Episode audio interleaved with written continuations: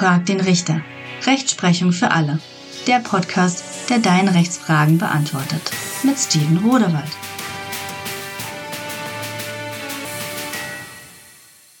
Hallo und herzlich willkommen zu meinem Podcast Frag den Richter. In der heutigen Episode möchte ich euch etwas über die Meinungsfreiheit erzählen, wann diese endet und wann eine strafrechtlich relevante Beleidigung vorliegt. Zu diesem Zweck habe ich euch drei aktuelle Fälle mitgebracht, die jüngst vom Landgericht Frankfurt entschieden worden sind. Doch zunächst einmal möchte ich euch gerne die Grundsätze vorstellen, nach denen man bestimmt, wann eine zulässige Meinungsfreiheitsäußerung vorliegt und wann schon eine strafrechtlich relevante Beleidigung nunmehr vorliegt. Zunächst einmal ist es relevant, dass man erstmal feststellt, dass es keine reine Gefühlssache ist, ob ich etwas uns sagen darf oder nicht. So nach dem Motto, ja, die einen sagen so, die anderen sagen so. Es gibt schon feste Kriterien, anhand derer man das klassifizieren kann. Zunächst einmal ist Artikel 5 zu nennen. Artikel 5.1 Absatz 1 des Grundgesetzes. Dort ist nämlich die Meinungsfreiheit normiert und die besagt, jeder hat das Recht, seine Meinung in Wort, Schrift und Bild frei zu äußern und zu verbreiten. Paragraph 185 des Strafgesetzbuches besagt lediglich, dass es verboten ist, jemand anderes zu beleidigen und man deswegen bestraft werden kann. Wann liegt nun was genau vor? Hierfür bedarf es einer umfassenden Auseinandersetzung mit den konkreten Umständen des Falles und der Situation, in der die Äußerung fällt. Ich gebe euch mal ein paar Beispiele. Zunächst einmal, um warm zu werden. Person A sagt zu Person B, du hast aber echt schöne Haare.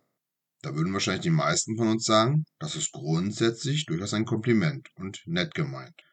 Wenn wir aber genau diesen selben Satz in einer anderen Situation sagen würden, bilden wir es mal ein bisschen klischeehaft, wenn beispielsweise eine Frau frisch eine Chemotherapie hinter sich hat und ihr sämtliche Haare ausfallen. Und wenn man dann diesen Satz zu ihr sagen würde, du hast aber echt schöne Haare, klingt derselbe Satz gleich nicht mehr so nett und lieb wie eben. Anderes Beispiel, wenn A zu B sagt, du bist echt ein A. Punkt, Punkt, Punkt, dann werden die meisten von uns sicherlich sagen, das ist sicherlich kein Kompliment, sondern eine Beleidigung. Man stelle sich aber wieder klischeehaft vor, vielleicht zwei junge, männlich pubertierende Männer sagen das zueinander in einer Scherzsituation, du bist aber echt ein A. Punkt, Punkt, Punkt. Dann wird derselbe Ausdruck wahrscheinlich nicht als Beleidigung gemeint sein, sondern als scherzhafte Äußerung über eine Situation. Um den Gerichten etwas an die Hand zu geben, hat das Bundesverfassungsgericht einen Kanon an Bewertungsmaßstäben aufgestellt. Welche Kriterien werden nun herangezogen, wann eine Beleidigung vorliegt und wann noch keine Beleidigung vorliegt?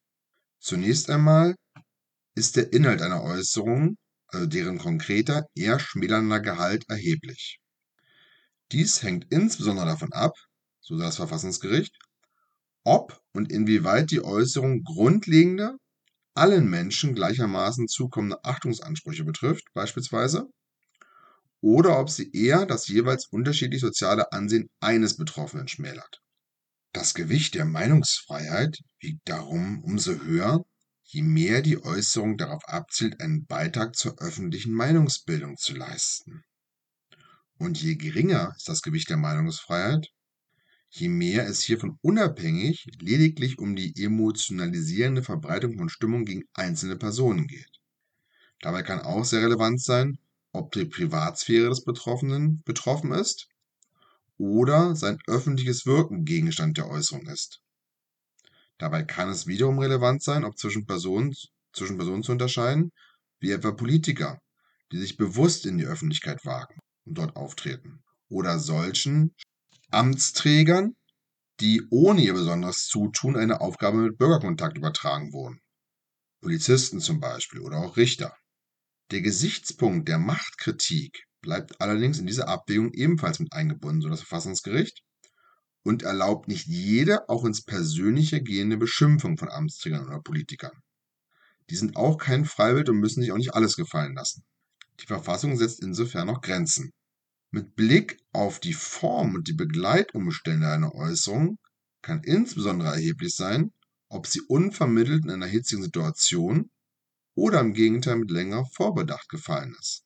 Wir alle kennen das bestimmt, wenn man mal irgendwie aufgebracht ist emotional, fallen manchmal leichtere Worte, die anderen verletzen könnten, als wenn man längere Zeit darüber Zeit hat, nachzudenken und etwa seine Worte gezielt auszusprechen. Denn für die Meinungsfreiheit wäre es sehr schwer zu ertragen, wenn vor jeder mündlichen Äußerung jedes Wort auf die Goldwaage gelegt werden müsste. In der Angst sozusagen, dass man das nicht sagen darf, weil es gleich eine Beleidigung wird. Das wäre absolut abträglich der Meinungsfreiheit.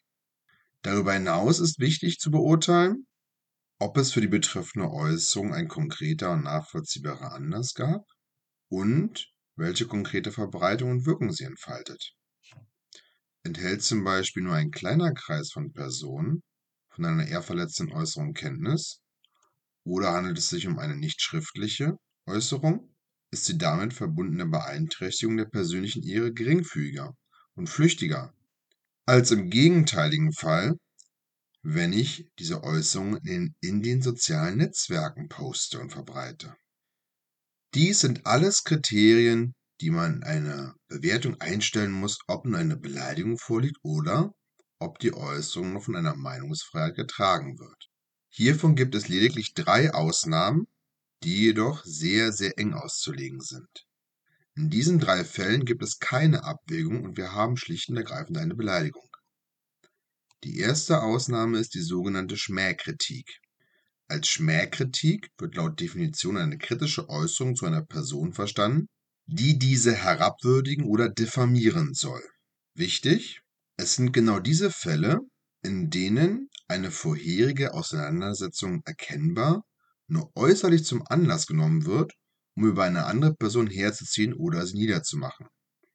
Etwa aus persönlicher Feindschaft beispielsweise. Oder aber auch, wenn etwa dann eine Person ohne jeden nachvollziehbaren Bezug zu einer Sachkritik grundlos aus verwerflichen Motiven wie Hass oder Wutgefühlen heraus verunglimpft oder beschimpft wird. Davon abzugrenzen sind Fälle, in denen die Äußerung, auch wenn sie gravierend ehrverletzend sein mag und unsachlich ist, letztendlich Mittel zum Zweck der Kritik oder Ausdruck der Empörung über eine bestimmte Vorkommnisse sind und damit nicht allein die Verächtlichung von Personen dient. Zusammengefasst kann man also sagen zur Schmähkritik, übt eine Person also ein sich nur Kritik und ist dabei schon eher verletzend. Es geht, nur, es geht ihm aber in der Regel um die Sache, dann ist das von der Meinungsfreiheit noch gedeckt. Wenn er jedoch die Sache nur vorschiebt, um eigentlich voll über die Person abzulästern und sie zu beleidigen, dann ist das ihm nicht mehr von der Meinungsfreiheit gedeckt und wäre Schmähkritik. Der zweite große Punkt, der nicht mehr von der Meinungsfreiheit gedeckt sind, sind sogenannte Formalbeleidigungen.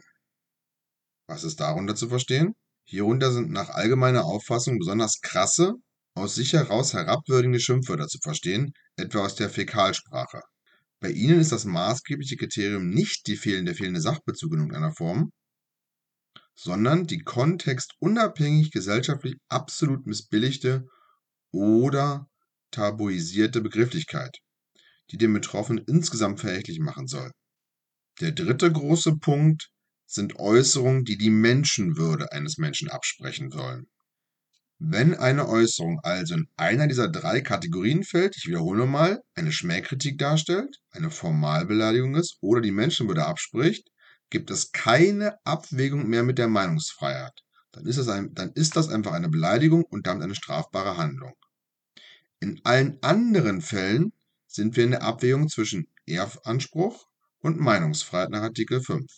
Nun habt ihr das Gerüstzeug erfahren, das die Gerichte haben, um zu bewerten, ob es sich um eine strafbare Handlung handelt oder eine Äußerung darstellt, die von der Meinungsfreiheit noch gedeckt ist. Kommen wir nun zu den von mir angesprochenen drei aktuellen Fällen.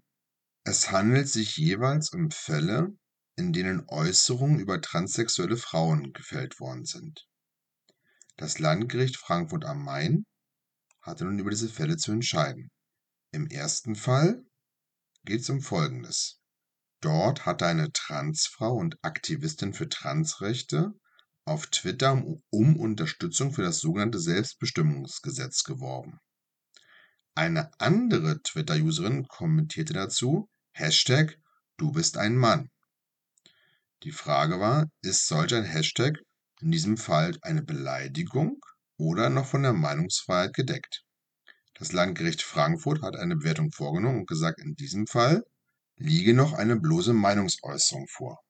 weil der wertende Charakter des Hashtags im Vordergrund stehe. Es sei zwar klar zu erkennen, dass eine ablehnende Haltung hier vorgenommen wird zum Selbstbestimmungsrecht und zur Transgeschlechtlichkeit im Allgemeinen, der Kommentar selbst sei aber noch keine Beleidigung. Es sei noch zu berücksichtigen, dass die Verwendung des Hashtags eine gesellschaftliche Auseinandersetzung spiegele. Das Hashtag-Zeichen verdeutliche, denn das werde schließlich oft so verwendet, um unter ein Schlagwort Diskussionen zu eröffnen. Es sei wohl auch nicht das erste Mal gewesen, dass Hashtag Du bist ein Mann auf Twitter genutzt werde. Obwohl das Wort Du ja genommen worden ist, bezog sich dieses Du nicht auf diese eine bestimmte Person, sondern sei eher allgemein gehalten. Im Ergebnis liege deswegen eine zulässige Meinungsäußerung vor im Rahmen der öffentlichen Diskussion und deswegen keine Beleidigung. Im zweiten Fall lag folgender Sachverhalt zugrunde. Die klagende transsexuelle Frau war bereits zuvor gegen Ex-Bild-Chefredakteur Julian Reichelt gerichtlich vorgegangen, der Äußerungen über sie verbreitet hatte. Später hatte sie dann aber doch auf Unterlassungsansprüche verzichtet. Dies nahm Herr Reichelt zum Anlass, einen Artikel über die Frau zu verfassen und auf seinem Blog zu veröffentlichen. Die Überschrift lautete Versuchte Abmahnung gegen Ansage Totalitär tickende Transe zieht den Schwanz ein. Hier hat das Landgericht Folgendes zugesagt. Die Grenze zur Schmähkritik sei noch nicht überschritten. Das Landgericht hat also eine Abwägung vorgenommen. Der Begriff Transe, so das Landgericht, sei umgangssprachlich abwertend zu deuten und kein bloßes Kurzwort für transsexuelle Personen. Die herabwürdigende Intention der Äußerung werde durch das Attribut totalitär tickend gerade noch verstärkt. Und die Komponente zieht den Schwanz ein, stelle außerdem unmissverständlich eine Assoziation zum männlichen Geschlechtsteil her und richte gerade diesen Fokus auf die Frage seines in Klammern nicht oder Vorhandenseins. Im Ergebnis gewann also die Frau gegen Herrn Reichelt und er musste diese Aussage tatsächlich zurückziehen. Im dritten Fall liegt folgender Sachverhalt zugrunde. Die Transperson im dritten Verfahren lebt nach Gerichtsangaben ca. 40 Jahre schon als Frau. Es ist bekannt, dass sie ausschließlich einen weiblichen Vornamen nutzt, sich als Frau identifiziert und als solche auch angesprochen werden möchte. Auf einem Online-Portal wurde im Februar 23 ein Artikel veröffentlicht, in dem kritisiert wurde, dass eine gemeinnützige Stiftung die Transfrau in einem Rechtsstreit gegen eine junge Biologin finanziell unterstützt hatte. Die Biologin hatte sich hierzu folgendermaßen geäußert. Nach ihrer Ansicht gäbe es biologisch nur zwei Geschlechter. Die Autoren hatten die klagende Frau in ihrem Artikel zunächst als Transfrau bezeichnet, später aber nur noch als biologischen Mann und schlussendlich als einen über 60-jährigen Mann der maßgeblich an den Frauenhass beteiligt sei, dem die Biologin seit Monaten ausgesetzt ist. Die Pressekammer des Landgerichts hat nun Folgendes festgestellt. Im Rahmen der freien Rede ist auch, wie wir schon wissen, eine scharfe und aggressive Sprache prinzipiell grundsätzlich erlaubt. Auch Kritik am Verhalten der klagenden Frau sei grundsätzlich in Ordnung. Die Äußerung jedoch, ein über 60-jähriger Mann könne im Gesamtkontext aber nicht als bloße neutrale Feststellung des biologischen Geschlechts verstanden werden. Die Wortwahl sei vielmehr ein bewusstes Stilmittel, um einen plakativen Kontrast zu der jungen weiblichen Biologin herzustellen und die klagende Frau als frauenhassenden Mann zu beschreiben. Die Äußerung sei daher bewusst verunglimpfend gemeint und damit im Ergebnis persönlichkeitsrechtsverletzend. Mein Fazit hierzu. Wie ihr gesehen habt, ist es oft gar nicht so einfach, eine Äußerung klar als noch von der Meinungsfreiheit gedeckt anzusehen oder schon als Beleidigung zu werten. Man muss sehr aufpassen als Gericht, dass man nicht vorschnell eine Schmähkritik oder eine Formalbeleidigung annimmt und dann quasi gar nicht mehr die Abwägung prüft. Denn das wäre rechtsfehlerhaft. Deswegen wäre es ratsam, zumindest hilfsweise immer noch eine Abwägung zu machen. Im Einzelfall obliegt es dann tatsächlich der Wertung des Gerichts, ob hier eine Beleidigung vorliegt. Das Ergebnis ist keineswegs immer zwingend. Ihr könnt das selbst mal feststellen, wenn ihr mal bestimmte Sätze in eurer Freundes- oder Bekanntenkreisrunde fragt und einfach mal rumfragt, wer nun diesen Satz als Beleidigung werten würde und wer nicht. Ich bin ganz sicher, da werden lebhafte Diskussionen zustande kommen. Für heute ist die Sitzung geschlossen. Das war's schon wieder für heute. Vielen Dank, dass ihr euch die Zeit genommen habt, mir zuzuhören. Ich hoffe, dass der Inhalt euch einen Mehrwert gebracht hat und dass ihr gut unterhalten wurdet. Ich würde mich über eine Bewertung sehr freuen. Schreibt mir vor allem bitte eure Fragen. Folgt mir gerne auf meinen Social Media Kanälen, um über die neuesten Entwicklungen auf dem Laufenden zu bleiben. Bleibt also dran und abonniert diesen Podcast, um nichts zu verpassen. Bis zum nächsten Mal, euer Steven Rodewald.